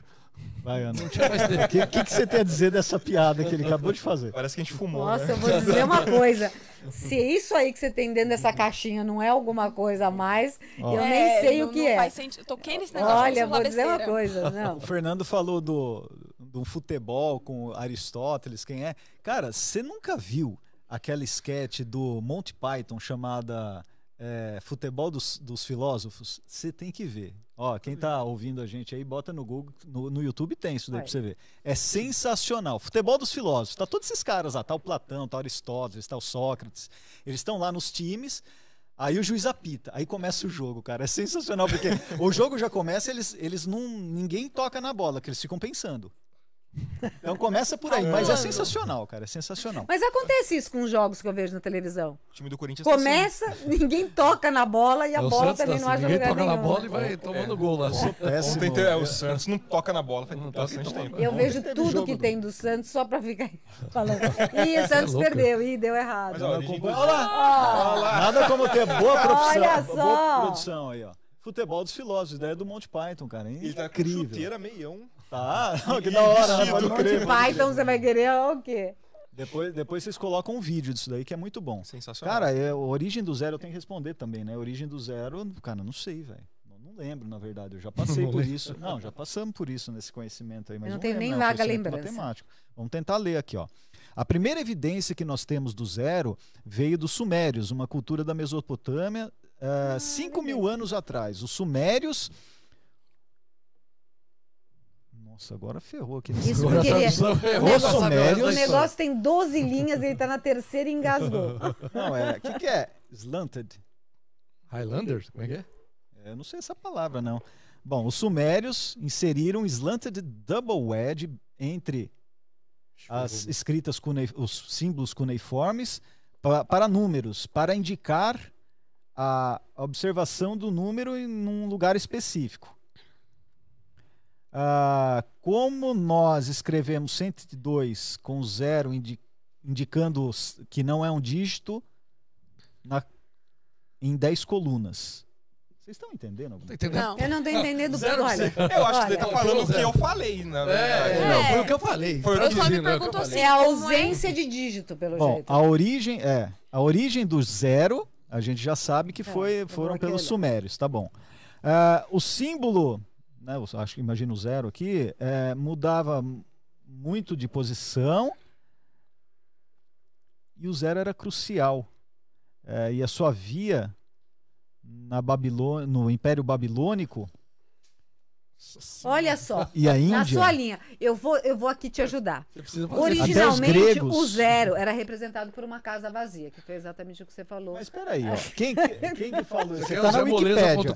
Eu tô aqui no Não! Ó quem respondeu isso, vamos ver. Respondido por Robert Kaplan, autor Você de quer que eu busque ele aqui? The Nothing That Is a Natural Story of já- já Zero. assisti isso aí. O cara fez simplesmente um livro falando a história natural do zero. Então ele, ele manja mais do que está escrito Gente, aí. olha, mas tá, tá lindo, olha só. Portanto, o zero evoluiu de um vácuo para uma casa Um vazia ou um espaço em branco para enfim transformar-se em um símbolo numérico, usado pelos hindus e pelos árabes antigos, para fazer o que eu também Ah, o que você está falando é mentira. É, o Zemoleza.com. Você tem Começou Ah, lá como nos assim? Sumérios, percorreu o. Império Babilônico, percorreu a Grécia, a Índia. Hum, oi, hindus. Indus. Zero. Ele só resumiu um pouco mais, perdeu um sentido. É, tá bom. Vou perguntar um negócio Ah, mais tudo fácil tá vocês. bom. Pronto, vamos lá. Vamos lá que um nós estamos chegando fácil. aqui nos nossos momentos. Por que, que o finais. Kelvin não usa óculos? Quem é Kelvin? Kelvin, Lord Kelvin. Lord Kelvin? É. Eu não sei. Não sei. Ele tem a vista boa. Não, porque não tem grau, cara. Kelvin não tem grau, só Celsius. Grau Celsius. Piada nerd, cara. Esse é o momento da piada nerd. Ele tem, ele tem o sim ou não, que é para deixar registrado. Entendi. É, e A que que última o- foi do coelhinho, é dura do coelhinho. pra- O que, que um álcool disse pro outro álcool? Vamos beber? Vamos se beber? Vocês também não sabem? Não, não sei, não. mano, ele vai criando. São vai criando. piadas nerds. A gente tava, às Eu vezes, tô, eu tô pensando. eu tô- um vez a gente tava fazendo-. É, o que, que um programa ele fez isso. Não sei. Não sabe? Eita, nós! É, Agora finaliza. Essa é a hora que põe o crrr. Pessoa de casa, se você riu disso, Eita, nós. porque Você tá tem nós. problemas, se né? você riu disso, E aquela sua, por que, que o X foi no psicólogo? É, por que, que o X foi no psicólogo?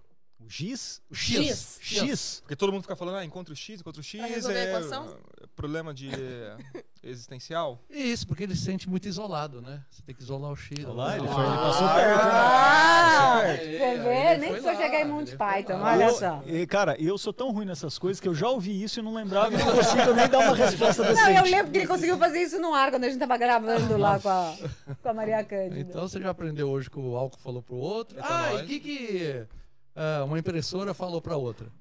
Ah, essa foi de semana essa passada. essa- é minha ou é sua? Ou é- Ó, não, vocês assistiram? Ah, essa folha aí é não adianta. você- Essa folha é minha que impressão olhar. sua. É isso mesmo. É, aí, ó. Eu não posso fazer as mesmas. Não pode repetir, tem que, tem que inovar. O pessoal assiste mesmo o negócio da gente. Então, é, parabéns. Assiste, quando eu falei que eu assisti, eu assisti mesmo. Ó, muito bem, isso isso aí, cara. Nossa, ah, Pode falar. Não, já era só a minha parte. Era- minha parte era essa. Tchau, vai embora. né? É, eu ensaiei, eu- ele, você ensaiou tudo, já tá bom desistiu do demais. experimento. Ah, é, não tem. Hoje não, não teremos porque não ficou muito bom. Não tem experimento hoje? Não, não tem Poxa. experimento. O cara trouxe. Então não ficou ótimo ter dado errado? Eu vim pra cá com medo, na verdade. Ah. Olha, ele. Medo, medo do experimento, claro. Medo, medo de tomar multa? É. Ah, não, então eu posso fazer uma pergunta pra você, que isso é mais de opinião, mas vocês acreditam em vida extraterrestre? Sim, Sim? Sim. sim. Por causa do ET de Bilu? O ET Bilu, é Exato. isso? Não, eu- mas eu acredito. Você acredita que tem Total. outra Terra, outro você, ou outras pessoas Não, não. no universo? Não, são outro eu. gente- diferentes. A gente tá falando de Ah, multiverso. não. Não Eu adianta- acredito também, Você multiverso. Eu, eu acredito. Pô, eu acho que é assustador. Mais assustador que você pensar que existe uma vida em outro planeta é você pensar que nessa imensidão Estamos do sozinhos. universo estamos sozinhos. Não. Não, existe sim, pô. Viu? Viu, Daniel? Vocês acham que não? Não, quero saber o que ele, ele fez. Eu acho que não. Eu acho que não. Você acha que não? Não, não vida Mas- assim, igual a gente fazendo podcast também. Mas Ah, tá lá em Júpiter a galera falando. Não, não, é vida- isso. Gente, vida que a olha, gente vocês estão conhece aí na vida Não, aí vida- extraterrestre. vida- Pessoal de Plutão, um abraço. Um abraço. Quer mandar Não, um vida abraço que a gente lá. conhece aqui, igual a gente. Ah, tá- vida sim. Vida, é. Ah, não, vida, assim não. vida que tenha, que consiga transformar alguma coisa. Não, Vida isso não. inteligente. Vida Que inteligente. constrói alguma coisa. Que, que- Não Não. precisa nem ser que tão- já descobriram Mas zero. a- Porque É, tá, aqui também não tem vida não inteligente. É, também não. Mas que ele faça a transformação, que ele possa gastar energia, transformar alguma coisa. Não, isso não. Agora você já- Mas vida, vida. Vida, Tipo uma vida. árvore. Cara, não é que você um- complicou a Um pergunta. micróbio, A pergunta é simples. Você minhoca. acredita em É, uma ET? minhoca, uma É, bactéria. Não, não, tem minhoca. É. Tem, Vida minhoca. inteligente, não é Tem isso que você minhoca? tá é vida, vida. É igual a gente que respira, que faz tudo isso. Igual a gente. Igual a gente. Igual a gente, não. Gente Igual como a a gente, não é muito vida inteligente também, né? É, né? Não, ah, eu acho que não. Aí não, aí vocês mudaram de opinião. É, aí eu acho que não existe, não. Talvez num. Pô, mas e aquele sonho que você falou? Ó, imensidão. né? Aquele- Não vale mais? É que eu não sei se é habitável pra. pra... Ah, não sei. Conversa nem sobre isso, Eu né? acho que igual, igualzinho nós aqui, tipo, seres humanos, assim, não. Mas vida, sim. Não sei que tipo de vida, nem quero saber. Sei lá, pelas, quero saber. Mas- pelas características Vai. do planeta Terra, faz com Ah. que a gente possa habitar aqui. Sim. Talvez as características de um outro planeta formem seres vivos adaptados para aquela realidade. Então, É. acho que assim não tem vida, não. Até porque se tiver, vai ter EAJ. Ah, a gente Aí coloca. vai ser Aí EAM. A gente coloca. Ou filial Marte, né? Filial Plutão. Dependendo de como for a Receita Federal de lá, Ah. a gente abre rapidinho. Aqui no Brasil que é difícil, né? Aqui no planeta Terra que é mais complicado. Sim, Mas o aqui. empreendedorismo nessa área, aí, já que o assunto foi do ET para isso, é difícil mesmo? Como, como que tem sido a visão de vocês? é, de acordo com o empreendimento que vocês abriram, já tem um tempo, né? Já está consolidado na cidade, mas que que vocês, como que vocês veem aí a- a- o mercado de atores? Ó, eu vou falar. Fala, fala, amor, desculpa. Dizem que empreender é difícil. Ah. Dizem que trabalhar com arte é difícil. A gente faz os dois. Então, assim, não é uma. Não é uma- um setor fácil. Só que depende muito mais de nós do que dos outros. A gente acredita nisso. Então a gente trabalha muito duro e tem dado resultados muito bons. Eu acho que não importa o setor que você escolhe, se você se dedica, se você trabalha, se você tá ali para cumprir suas missões, vai dar certo. Por isso que tem dado certo. E a gente pegou uma região muito carente disso também, de um ensino bacana, dessa qualidade que a gente está trazendo. Então, é, é uma realização. A realização vale todo o esforço, todo o trabalho. A realização de trabalhar com o que a gente gosta, de abrir essa porta. Então, tá sendo gostoso, tá sendo uma delícia. Eu acho que a Jota teve uma sacada, assim. É, falando como se a Jota fosse uma pessoa, né? Acho que a gente teve uma sacada, eu, Amanda e o Vitor, né, meu irmão, que também é diretor da escola, de, de oferecer cursos de teatro, mas o teatro não como um fim, e sim como um meio. Então, é, hoje, a gente está com quase 300 alunos em Jundiaí, e, e muitos daqueles alunos, eles não querem ser atores. Eles utilizam do teatro como uma ferramenta para melhorar sua comunicação, como uma ferramenta para você de repente ter ali contato com outras pessoas, contato com a arte, com a beleza, com essas coisas. É, e não simplesmente falar assim, ah, quer fazer teatro? Muita gente faz isso, né? Eu vejo muitas escolas que levantam lá a porta e falam, oi, quer fazer teatro? A pessoa fala, não. não. O, o brasileiro não tem esse hábito de consumir teatro, né? E aí eu tenho uma visão que, assim, ela vai um pouco contra também o que a classe artística fala, de uma forma geral. Eu sou um cara que eu, eu sempre trago muito para autorresponsabilidade. Então eu vejo que, assim, se hoje, de repente, o brasileiro não consome tanta arte, é dos artistas. tem uma grande parcela de culpa aí de quem faz teatro, que tem, tem feito muita coisa ruim durante muito tempo. Então, é, é isso. A EAJ ela começou na garagem da casa do meu pai. Na época eu morava com o meu pai, precisava muito ter alguma receita, alguma, alguma fonte de renda. Tava difícil pra caramba arrumar emprego, eu era formado como ator, comecei a dar aula na garagem. E aí de lá, eu lembro que os primeiros três faturamentos da empresa foram 50 reais. Eu tinha um aluno pagando 50 reais, que era a mensalidade, e esse era o caixa da empresa. Mas é, eu era formado já como ator, mas a gente estudava pra caramba administração. Então não sei se todo mundo está disposto né, a pagar esse preço. Qual é o preço que você não está querendo pagar para ter sucesso em alguma área? Você que quando você fala isso, e aí trazendo aí para as nossas considerações finais, é esse, esse encontro que não existe uma bola de prata, né? Aquela famosa, não tem uma solução mágica. Você extrapolar para outra área, extrapolar da área de teatro, usar as ferramentas que cada uma delas nos traz, quer dizer, da administração, a arte, a trazer a arte e a, a expressão teatral para as outras áreas, como a gente traz é, para a nossa, e, e, e sempre além, né? Porque eu acho que o empreendedor, o empresário é, no Brasil, ele, ele tem que ir além, além dos obstáculos que, que são postos. Eu não venho originalmente da área de, do teatro, da área da arte. Eu venho da administração e do marketing. E eu vejo assim, nós todos vemos, nós três, como uma missão mesmo, criar esse público para o teatro. Porque é aí que está o segredo, sabe? Montar peças impecáveis com os alunos, com a companhia e buscar de todos os meios trazer as pessoas para o teatro e fazer com que elas permaneçam. Porque o que acontece muito é o seguinte: é, se você vai no cinema e você assiste um filme ruim, você insiste no cinema. Daqui a um mês você vai de novo. Ah, aquele filme foi ruim. Você já tem essa mentalidade. No teatro, não. Se você vai assistir uma peça, as pessoas não têm o hábito de ir assistir as pe- peças de teatro. Então, quando uma pessoa vai assistir uma peça de teatro e ela não gosta, ela não volta mais. Ela vai voltar daqui três anos, quatro anos, porque um amigo dela está apresentando uma peça. Então, a gente tem que entregar algo que as pessoas gostem. E essa tem sido a nossa missão desde o princípio. No começo, eram pouquíssimos alunos, isso foi crescendo, crescendo, aí eu entrei depois disso. E, e hoje nós temos mais de 250 alunos por causa disso. Porque a gente tem criado esse público e esse gostar. Então a pessoa vem, gosta da peça, poxa, eu quero isso pra mim. E essa é a grande missão, acho que pro país todo, sabe? É, para a gente conseguir alimentar a arte e fazer com que as pessoas consu- consumam arte. Que é o que as pessoas não fazem aqui. É o Exato. difícil. Formar pro, pro olhar crítico, né? Sim. É, formação Agora, de amiguinhos, público. eu tinha falado no começo assim, poxa, eu queria que vocês fizessem uma encenação aqui, alguma coisa, chorar ou não, mas vocês conseguem, entre vocês dois, mostrar três tipos de, de fala, encenação, no mesmo tema, pra gente ver qual a diferença, assim, ó, aqui eu tô sendo mais feliz, aqui eu tô sendo mais é, bravo, dá pra fazer isso rapidinho aqui com ela? E depois a gente faz aqui do nosso lado também. É. Prometo. Isso. É, é, eu, eu- eu acho que eu não entendi. Tipo, oi, amor. Aí ela, ah, oi, tudo bom. Aí depois você, não, agora eu vou fazer, eu sou, ah, agora com vocês, eu sou o machão, não sei o quê. É assim, fazer mudança. Eu quero você mais. Falar a mesma ele frase. ver- Não, me, É. dirige, me dirige, fala, o que, que você quer que eu faça? Eu Primeiro. quero que você Me dirige. seja... Boa, Ô, boa. Aí, aprende é. a dirigir. Você é meu diretor. Você é meu Ah, diretor. seu... O horário, hein? Olha o horário. Ah, o horário, tá bom. É, não, o o, horário. não, o horário pra você não fazer coisas meio fora do. do- É, você é meu diretor, me Eu fala sou- o que eu tenho que fazer. Então eu quero que você faça uma cena romântica com ela, onde você quer convencê-la a, a ela ficar com você.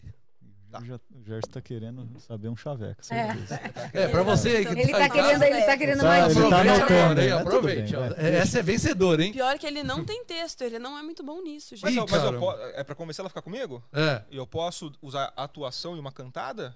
É, de preferência que você não levante, fique aqui, porque é, o cara pode estar andando no ônibus e ele olha pro. Ah, eu vou usar isso agora. Beleza. né? Então Então, não conheço, não conheço conhece, ela, não nem sei o nome. Isso, vai lá. Tô aqui no ônibus. Ele que vai atuar, tá, gente? Eu não sou atriz. Sim, vai lá. ele tem um olhar, tem tudo. Deixa ele fazer, cara. Deixa ele Ah, fazer. eu tô- Não, presta atenção, já você se aprende. É que esqueci que o diretor não fala. Morena. Da cor do amendoim. Ele não vai fazer. Se descasca e vem pra mim. Ai, meu Deus! Essa já. é muito boa. Tá vendo? Dá pra usar. Gente, eu vou dizer uma coisa. Eu falei que ele Essa é vale, vale o brinde final, viu? Caramba, Que não Agora, nada- não, não, Desculpa, chega, senhora, não, ó, vai ficar ó, pior, vai ficar ó, pior. Vai ficar pior. chega. Temos que encerrar com essa, porque essa sim. Mas ó, morena da cor do amendoim, se descasca e vem pra mim. É, rapaziada, usem que funciona. Não funciona, galera. Não funciona. Você fez isso pra conquistar ela? Não, não fez. Ah, Ah, bom. Mas Ele, eu ele pedi pelo amor começou. quando a gente tava super bravo. A gente tava brigado. Eu só dou bola fora. Eu tinha largado. A gente tava, né? Eu tinha Aquela largado paquera. Já larga- já Aí eu tinha larga. largado dele e falou assim: vem aqui que a gente precisa conversar, fazer uma reunião. Eu já tava trabalhando com ele na EAJ.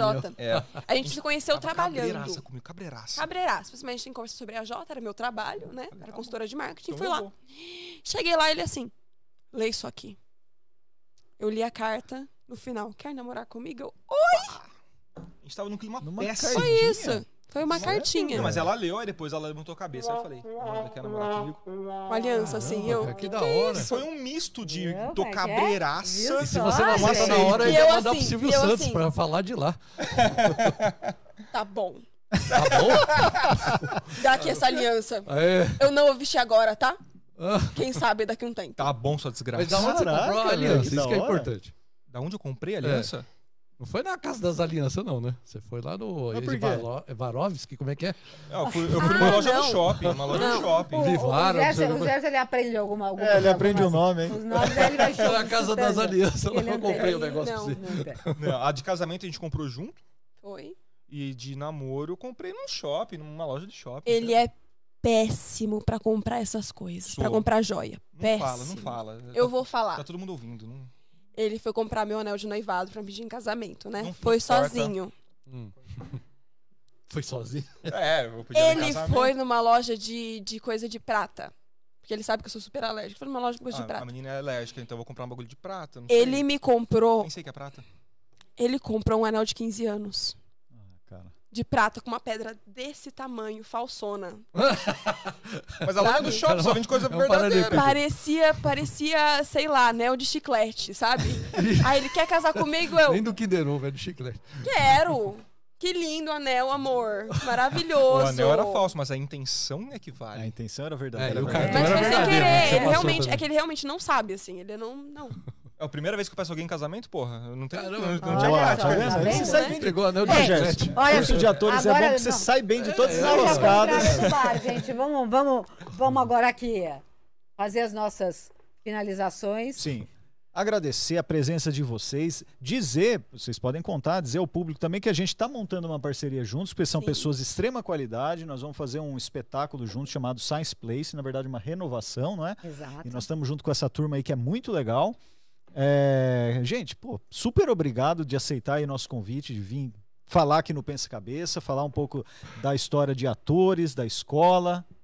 A gente ficou muito feliz com o bate-papo. Na verdade. Gerson. Muito bem, e, e vocês podem seguir aonde a gente mesmo? é, e tem que seguir vocês também. Eles também. O Gerson está se despedindo deles. Eu, eu faço Ah, eu tenho que falar.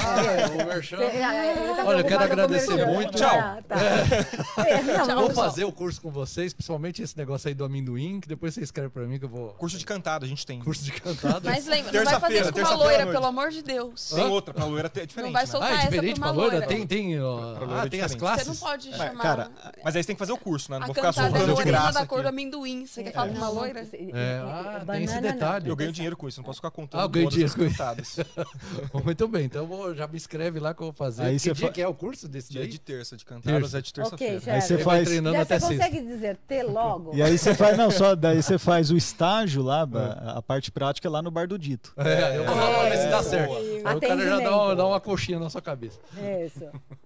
Isso aí, parabéns, obrigado aí. E eh, tem que dar a frase final, é agora ou não? É agora, Calma, nesse cara, momento. Ana já. falar Ah, tchau. tá. Tchau, já vou falar tchau, aí você faz a frase final. Gente, obrigada. Obrigada por ter vindo partilhado com a gente, porque realmente a gente acha que é muito importante essa iniciativa de vocês e com a qualidade. Então, nós estamos super felizes com a parceria, com vocês terem estado aqui. Trouxe uma canequinha, vocês vão levar uma caneca dessa de presente. Vou fazer gente- merchan, né, a Jota, da Isso, ó, na Casa Linda. das Canecas, com o Gil, que ele tá aqui, ele já mandou umas 30 mensagens. E aí, diz. Aí, então, ó, Gil, estamos aqui, ó, aqui, ó. Casa das Canecas. Show de bola. Aê. E ficou lindona. Parabéns. E, por favor, Perfeito. passem aí o, o recado de vocês também, as redes sociais, pra galera que tá assistindo aí. Acompanhar. Ela é boa, então eu quero só agradecer. Pô, muito obrigado por esse convite. Foi uma delícia. Eu poderia passar aqui horas batendo esse papo gostoso com vocês. E obrigado principalmente pela, pela oportunidade de trabalharmos juntos. Está sendo uma, uma Boa. experiência muito legal. Com certeza sairá um espetáculo maravilhoso. Muita ciência, muito show, muita técnica boa. E é isso, gente. Muito obrigado novamente. Obrigada pelo convite, né? É, O Fernando já falou tudo, tô só complementando agradecimentos também. Muito obrigada pela parceria, por confiar na gente. É, sigam o EAJ nas redes sociais, é arroba Escola de Artes de Jundiaí, em todas as redes sociais, o site também. Lá a gente divulga todos os nossos espetáculos, tudo que a gente está trabalhando, cursos novos, tudo vocês encontram lá. Muito bom. Obrigado, gente. Fiquem agora com. Ah, a dica, a dica cultural, né? Você, você que vai mexer com uma substância e ela está mudando de estado, lembre-se, use o que mole. Fui! Eu não consigo nunca, eu fico sempre na dúvida. É isso aí, gente. Foi ótimo. Então, usa o que mole. Roda a vinheta. Pensa cabeça! Pensa cabeça! Pensa cabeça.